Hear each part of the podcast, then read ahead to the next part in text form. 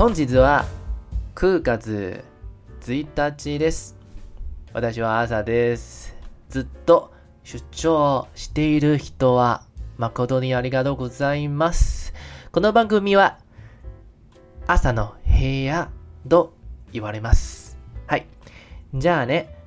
あ本日のテーマは、うーん、ちょっと面白いことがシェアしたいから。じゃあ、さて、嗯，这个礼拜呢是这个亚瑟的房间昭君的布屋，每次都还是没有很习惯这个名字。Anyway，这个这一集呢，想要来跟大家分享的主题，这一集好像已经来到是第第第第第十一集吗？应该是这样子吧。说实在，其实这更新速度好像还不错吧？应该以这个我目前来到京都居住，已经来到是五个月啊。前阵子前几天刚满五个月的时间，其实日子真的过得很快。那想要来分享的就是，哎，这五个月呢，究竟自己有什么样的一些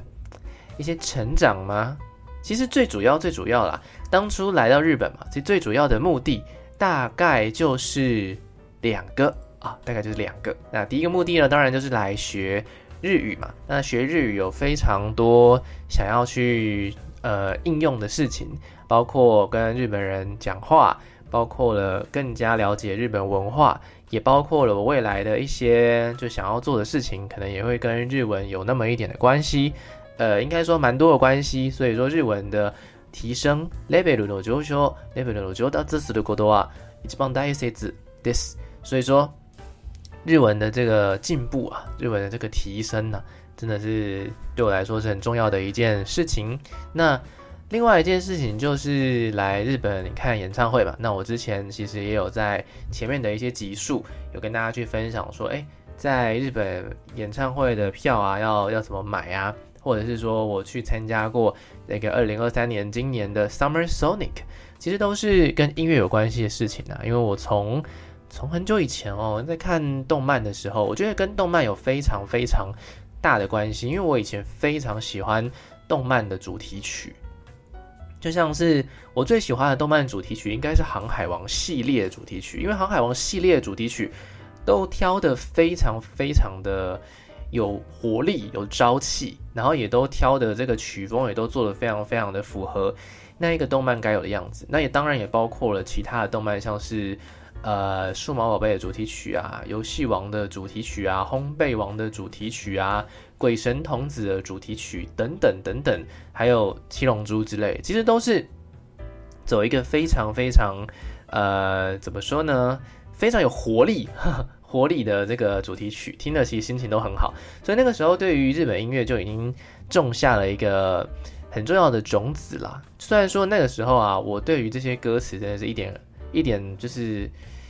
完全听不懂，一点都听不懂啦。所以说，其实只是单纯因为曲风的关系而喜欢这个国家的音乐。那那时候对于日本音乐的了解，大概也就是到这样子的程度。那之后当然就认识了一些很重要的音乐人，之后巴拉巴拉巴拉巴拉，认识超级多。我现在认识手上认识的音乐人，大概大概就是不出一百组左右的日本音乐人，是我自己呃常常会去随机播放、随机聆听的。我的 Spotify 歌单里面也都是。很多很多的日文歌，那有 J-pop，也有比较 indie 一点的，那也有比较摇滚一点，那有比较动漫一点，其实各种的种类都有。那主要是我刚刚提到这四种种类。那来到日本的话呢，当然就很重要的一件事情就是想要去看各种不同我很喜欢的日本音乐人他们在日本当地的一些演出活动。那因为我目前是住在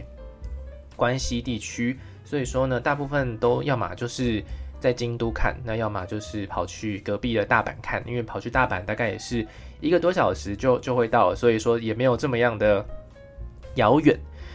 大概就是这个样子。来到日本，呃，最重要的两个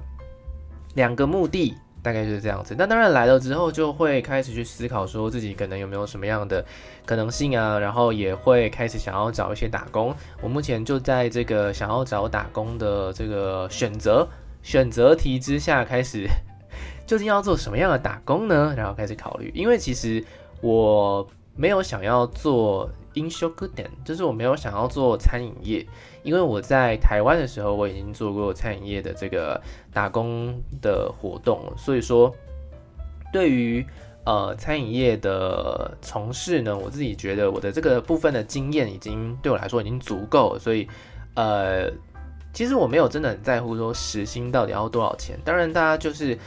尽量会挑就是时薪比较高一点的工作，就 CP 值会比较高嘛。但是也因为，呃，在日本的这一段时间，并没有说对于用钱有非常非常急需的一个状况，所以说，呃，不是说非常紧急的情况，所以说我还有一些可以挑选的余地，可以好好的让我，呃，在打工之余呢，也许还可以学到一些别的技能之类，或者说借由从事。跟餐饮业比较没有关系的工作，然后去从事其他的服务业，从其他的服务业去学习到一些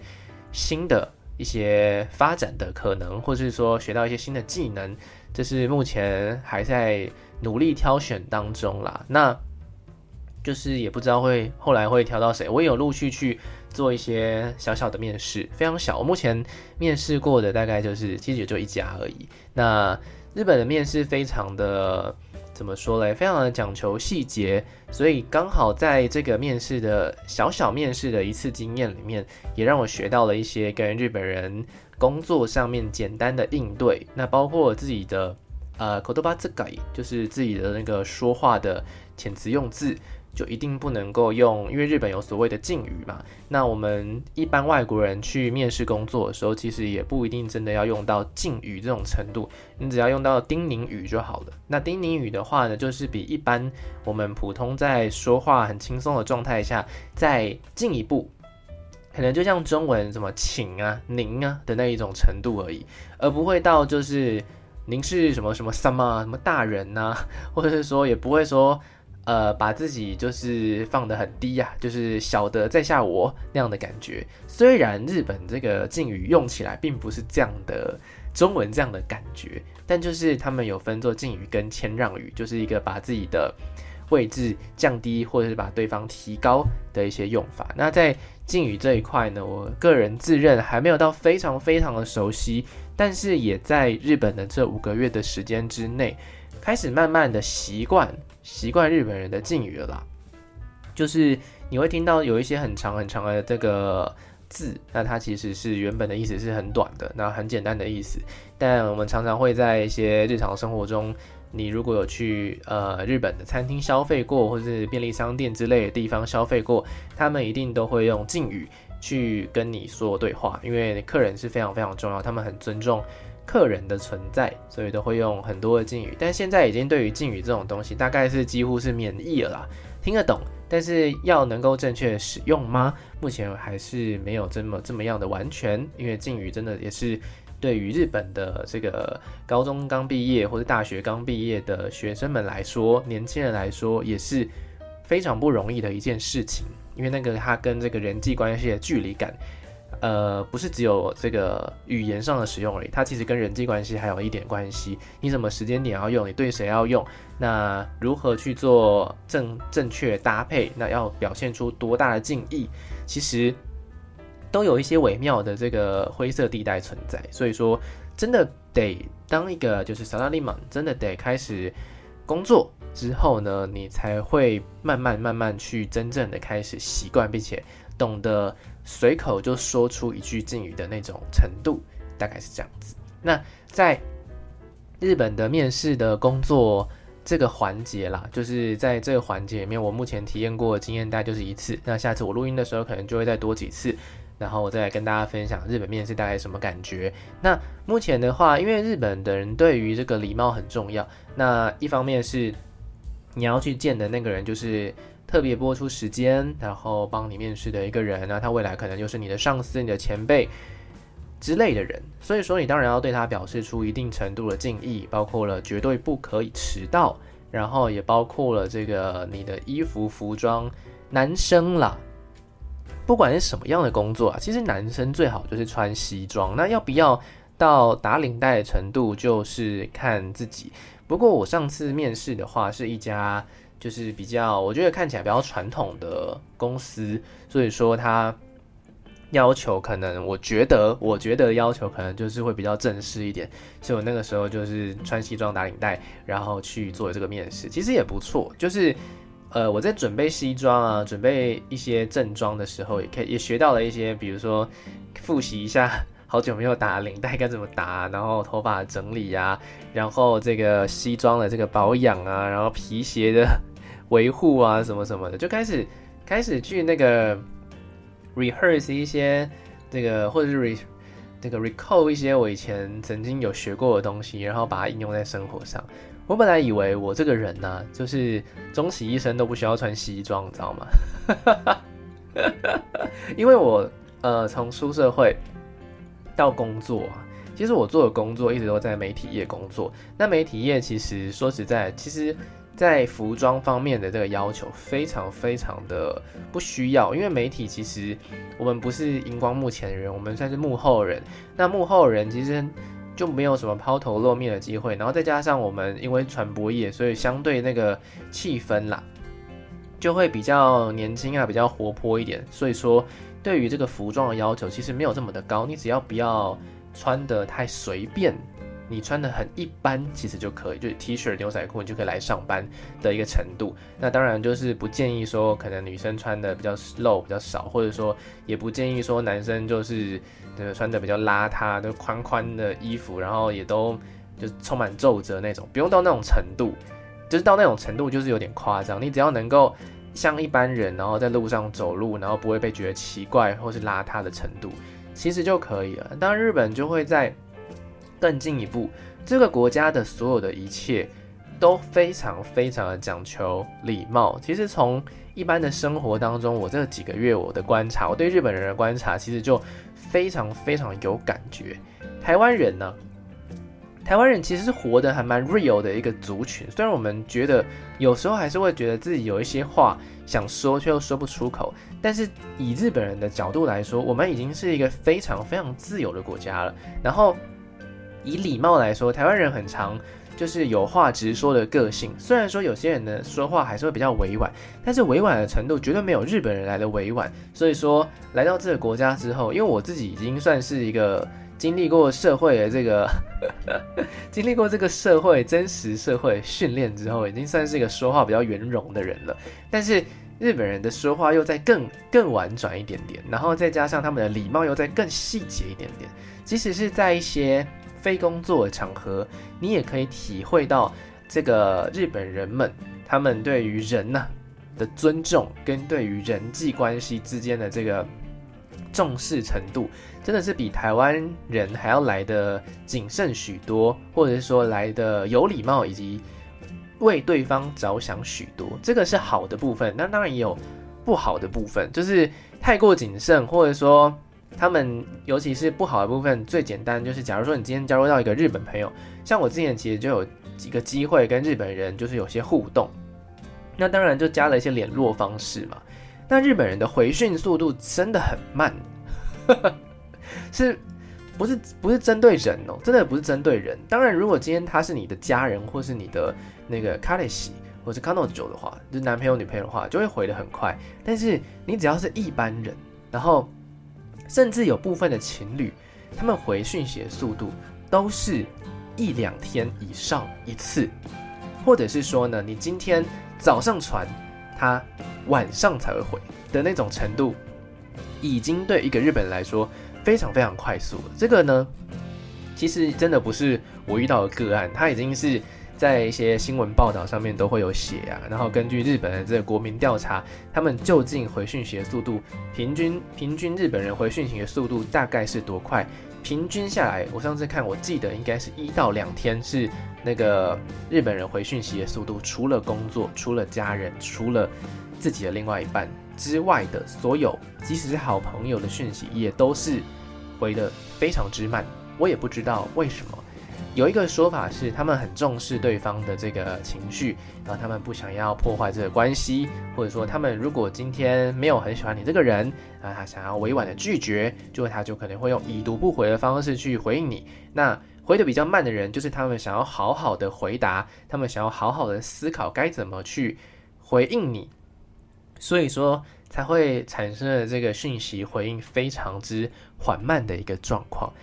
呃，目前的这个听说说法是这个样子。然后我个人真的去认识了一些日本人之后，确实最慢的就是不回，然后最快的一定是当天晚上才会回的程度，或是隔天一定就是得过了大概就是至少十几个小时之后，他才会回你讯息，已经算是最快的那个程度，大概就是这样子。我觉得非常有趣。那这个是比较不好的地方，不好的地方。那比较好的地方的话呢，也可以来跟大家分享一下。就是我在宿舍里面我住居住嘛，那我其实身边都是不同的日本人。那大部分啊，我们这个宿舍里面都是日本的同学，跟这个大部分都是学生啊，全部都是学生。那每个人的学生身份就有点不一样，有外国人嘛，那有日本人嘛，那有。呃，大学生嘛，那有可能也有可能也有专门学校的学生，那可能也有就来念研究所的学生，不一定。所以说，呃，我们这个大部分还是百分之九十五是日本人，然后百分之五是我们台湾人，或是有我看到一两个欧洲的脸孔，大概是这个样子。我们在搭电梯的时候，基本上所有的日本人都会。呃，站在这个不是入口的地方等待，像台湾人可能就会直接站在电梯正门口，就像等公车一样，我们就会我们我们等捷运或等公车，我们就会站在那个东西的正门口，然后里面要出来的人，他们就会不得不往旁边散这样子。但是日本人绝对不会，日本人绝对会在门的两侧，然后等中间的人全部都离开之后再进去。但台湾人有时候会，你人家在出来的时候，你已经进去了。就是日本不会有这种状况，日本人就是一定要等所有人都出来之后，他们才会慢慢的进去。这个是他们对于人与人之间的这个关系的尊重，我觉得这个是还蛮不错的。然后基本上所有的日本人啊，都会帮后面的人开门。这个是其实这个其实我也觉得是一个很不错的美德，就是你今天走最前面嘛，那。你可能可能看到后面的人嘛，有拿东西，或是看到后面的人在牵脚踏车，那通常前面的人就一定会帮这个人稍微的开门，再然后开久一点点之类的。那如果你，然后如果你今天是，假如说你在电梯里面第一个，你第一个进去的人，然后慢慢慢慢后面就会有其他人慢慢的这个进来嘛，那一定就会有一个人站在电梯的这个门的旁边，那他可能是比较晚进来的人，就算。就算呢，只有两个人，然后你先进去，然后后面那个人再进来，即使他离门口比较近，他还是会让先进来的人先出去。这个是呃发生的机会大概有六到七成，没有每一次都发生，但是有六到七成对我来说已经是很不可思议的事情了。因为台湾人呢，就是 谁比较近，谁就先出去。谁离门口比较近，谁就先出去。但日本人很重视顺序的问题，所以他们会觉得说，你既然是先进来的人，那你就应该要先出去，因为你比较早来。这样的一个观念，我觉得还还蛮根深蒂固的。就他们对于陌生人的一些基本的尊重，这我觉得是很好的。嗯，大概是这样。从他们身上其实有学到这个，我觉得还不错的美德啦。然后再加上日本的守时观念真的是非常非常的谨慎，他们的对于事情的误差值不会超过一分钟，甚至可能不会超过三十秒吧。所以我那一次面试的时候啊，因为公车公车有延误，延误的时间大概是十几分钟。然后我那个时候本来算，如果这公车不延误，那他会在几分的时候到达这个我要去面试的地方，大概就是呃下午的。两点四十五分我会到，但是面试是三点，因为我想说太早去也不知道要干嘛，而且又很热又会流汗，那我干脆就是掐一个十五分钟前到其实就好了。结果没有想到那个公车整整给我延误了十几分钟，所以我就 我就是非常非常非常刚好在那一秒三点零零一刻三点零零分的时候呢，我就踏进去那个要面试的地方，好险没迟到，这个真的就是。这个真的就是非常非常的感谢，感谢一切的帮忙，对，很有趣了，很有趣的经验。因为我其实不想要人生当中第一次在日本面试的时候，我就遭遇到就是遭遇到就是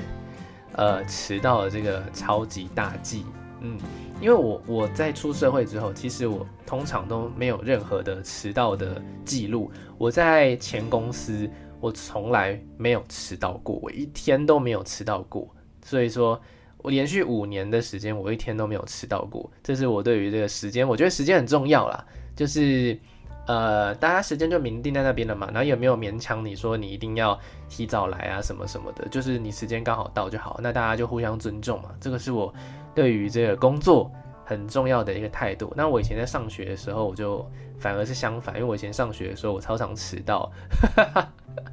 出社会的时候反而不迟到，这些观念也也是蛮有趣。我之后有兴趣的话，我可以跟大家来讨论一下为什么会是这样子的一个状况啊。嗯，好，Anyway，反正大概就是这样子。这个五个月在日本学到的东西，其实不只是只有日文，其实还包括如何去认识就当地的人到底是什么样的一个一个状态。因为我觉得这其实非常的重要啦，就是熟悉。熟悉环境这件事情，然后你再去采取你的下一步，这个对我来说也是一个比较比较好的方式，而不是说刚来到这个地方就要强迫自己赶快融入，赶快融入，那会搞得自己有一点紧张，然后也会有一点点怎么说嘞？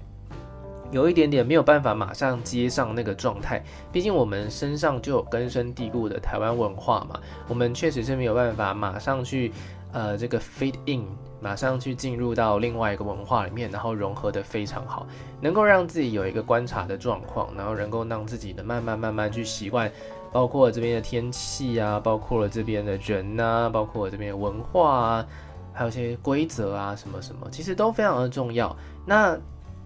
刚才其实有稍微提到说这个天气的部分，而日本的天气跟台湾其实也真的是。蛮不一样的。我在来到日本的这五个月内，虽然就很幸运的没有生病，但是因为我一直非常非常的重视，我非常的重视这个营养的摄取，所以说我在身体的方面其实一大致大致都好。那刚来的时候其实就肠胃有点点不好，但现在肠胃其实也 OK。只是我没有想到的是到夏天的时候啊，我竟然会有那种就是。毛囊炎呢？大家有听过这个东西吗？就是你今天太就是很热，然后又很潮湿又很闷，那就会有一些菌，然后附附着到你一些很常流汗的地方，然后导致你那些很常流汗的地方就会开始冒一些痘痘什么的，那就是一整片的状况。那我在前阵子这个毛囊炎其实还还算蛮严重的，那也是我呃始料未及，毕竟我从以前到现在我从来都没有就是一次长这么多。就是痘痘之类的东西，通常都一颗一颗冒出来，很少很少有这种状况。那看过医生之后，就说是台湾的医生，因为我刚好回台湾，然后医生就说是毛囊炎，然后就有采取一些后续的治疗手段，那慢慢慢慢吧，大概毛囊炎大概需要一到两个月的时间才能够真正的完全好，所以目前就是还在适应当中。那这可能也跟呃环境适应有关系，那可能也跟。我以前一直都是工作状态，我其实一直在冷气房里面，我比较不会流太多的汗。那来到日本之后，当然我也不一定会流太多的汗，但是因为我每天还是会有一定的时间在外面游荡，在外面就是通勤啊什么的，就还是会，因为日本的夏天真的也是挺热的，那身体也会有这些反应，所以变成说也是观察一下自己身体的状况，然后再去说，呃。再去说，好好的去适应。毕竟我刚来的时候也是整个脸呐都在脱皮，就是可能一些毛毛发的部分呐，然后一些脸上的部分，其实都在脱皮。那时候来到日本的时候，觉得哇，这里真是干燥。但我现在好像已经对于这个干燥的状况变得非常非常的适应了，就是身体好像真的还是会随着环境它开始有一些些改变发生，所以。也是蛮有趣的，就是我自己没有办法去做预测的事情，大概是这样子。OK，好，那讲完了这些部分的东西，最后呢，今天我不想要把节目录得太长，因为我我发现我前几集好像都录得有点长，今天录短一点好了啊，希望了，希望啊，希望就是那个几几分钟之后的我不会说啊，今天结果又录了很长这样子。今天最后吧。就是想要来总结一下这五个月得到的一个怎么说呢？得到了一个很不错的结果，其实我觉得还不错。就是其实有点励志哦，这件事情真的蛮励志。我在七月份的时候，现在是九月嘛，我在七月份的时候呢，去考了这个日文检定最高的等级，叫做 N1 啊。日文检定有分 N1 到 N5，那 N 一是最高，N 五是最简单，大概是这样的程度。那我目前身上有的证书是 N 四、N 三、N 二。那我今年七月的时候呢，就正式的去考了这个最高的等级，然后就想说，看看我的这个在日本语学校这三个月，其实我大概也就三个月，一百天左右的时间，我能够让我自己的日文提升到什么样的程度？然后我在呃去年的十二月，二零二二年的十二月，其实我有去考一次 N one，但那一次是完全没有准备，因为我是在。呃，去年的时候，七月的时候考到 N two 的证书。那我去年呃七月考到 N two 证书之后呢，我马上就直接在报 N1。那那个时候对我来说，N two 已经是有一点紧张的状况了。但是再拿去再去报 N1，就等于是说完全没有什么时间可以准备，而且我那时候又在工作，又是一个非常忙的年底，所以我其实没有真的没有念，我就是没有念，然后我就去考，然后考了一个非常非常。出乎我意料之外的好的分数，但他没有过，然后那个分数也确实离那个要不要要过还有一段蛮长的距离，这样子，但已经比我想象中的要好了，因为我都不觉得我那时候有任何一题是确定的状况，我能够考到那个分数已经是不可思议了。然后，但总之离及格还有大概三十几分的距离啦，所以其实还蛮多，差还蛮多的，满分是一百八，然后呃。那个时候就觉得，嗯，这个反正来都要来日本语学校嘛，我就来日本语学校学一学之后，然后七月份就去考，然后考不过的话，就十二月份还可以再考一次，反正就一直考嘛，考到它过为止。然后竟然在这个呃八月下旬的时候，成绩公布，就前两个礼拜左右的时间，然后成绩就公布了，然后我就看到一下，哇，真的是差点没有惊呼出来啊，就是刚好过哎。刚刚好就给我 合格西大，我看到那个合格西大的绿色的字出现的时候就，就哇，Are you 本気？他说本当ですか？是真真的吗？真的是这样子吗？真的过了吗？然后就觉得说，其实这三个月的时间啦，当然我自己也是有督促我自己去念日文，但是我没有说念到什么昏天黑地，每一天都在啃书的那种程度，没有，我就是。 呃，保持我一般的这个速度，因为我其实每天都在念嘛，那我就一般的速度慢慢念，慢慢念。那当然，我还有去上一些加强班，就是这个日本语学校开的加强班，然后加强班我也都有好好去上什么的。那也没有说少了，就是一些休闲娱乐。其实休闲娱乐还是有好好在做，像演唱会，也就是还是有看，然后一些观光景点也都还是有去。但是 anyway，反正在呃，就是很感谢啦，很感谢。这过去的自己有好好念书，竟然就让我在这个一百天左右的时间，从一个完就是差了三十几分才会过，根本就不会过，根本就是用猜的。那个时候的 N 万的程还不到完完全全不到 N 万程度的我，能够在这个过了三个月之后呢，考了这个 N 万检定，然后通过，这对我来说算是一个还蛮还蛮感动的事情。对对对对对，就。因为对我来说，呃，我刚开始学日文的时候，对于 N one 啊这个程度，就会觉得哇，它是一个，它是一个就是在山上、山顶上的一个 一个记录，就是我要怎么样达到这个记录呢？其实有很多的日文系的人呢、他们因为有些有些学校的日文文门槛其实也没有到 N one 的程度，就是他们毕业日文系毕业其实也没考到 N one，。那对我来说这件事情，我是我我没有念过。就是日文的相关的这个科系，然后呢，我其实大部分的日文，百分之九十的日文都是我自己念的，然后我就觉得，嗯，这个对我来说好像有点遥不可及。那我人生当中第一次考日文检定是在五年前，刚出社会的时候的第一年还第二年的时候，二零一七还二零一八年的时候，那个时候就考了人生当中的第一次日文检定，然后后来就开始慢慢慢慢，然后中间就休息了整整大概快两年的时间。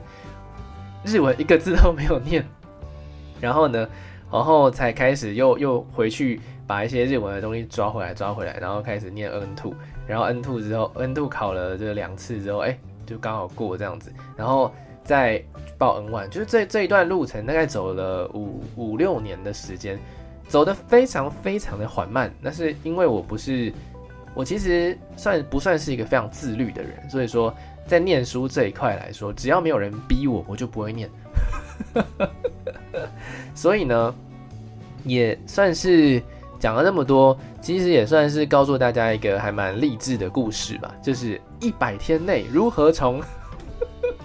N 度的程度考到 N1 呢？好，完全没有办法开课，因为我觉得我的个案也不算是一个很值得参考的个案，但就是跟大家讲说，哎，现在呢听到了这个大家，我现在有一个 N1 的认证，官方认证在，我是在日本考的这个日文检定，那当然全世界考的题目都一样了，所以说现在就是一个 N1 的认证，所以呢应该已经可以算是一个会讲日文的人了，那应该也算是一个对日文还算是有了解的人了。以这样子的一个状态来说，就总算是能够有一点点的自信，说哦，我是一个会日文的人，就是我是一个会懂日文的人了，大概是这样子的一个一个状态。那也是非常的感谢，因为我一直都非常喜欢日本文化，那也让我能够以日文的这个角度，能够以日文理解这个程度呢，去更加深入的未在未来，然后慢慢再更加去用日文这个工具，更加去。精进自己的一些其他的部分，其实我觉得是一件很很棒的肯定啦。对对，那当然，如果大家有在一个日文的学习上面有遇到什么样的困难的话，当然也是就是可以问啦，可以问我啦。但我不一定能够给出一个很很不错的答案，我只能给出一个你应该要怎么做会比较好的一个方向而已。对对对对，我现在可是有。N1 证书的男人，这个说话重量还是有差的吧？总之就是很开心啦，嗯，非常开心这件事情。那当然就还是得继续念嘛，因为 N1 并不是一切的呃结束，N1 算是一个呃进入日本的最低门槛，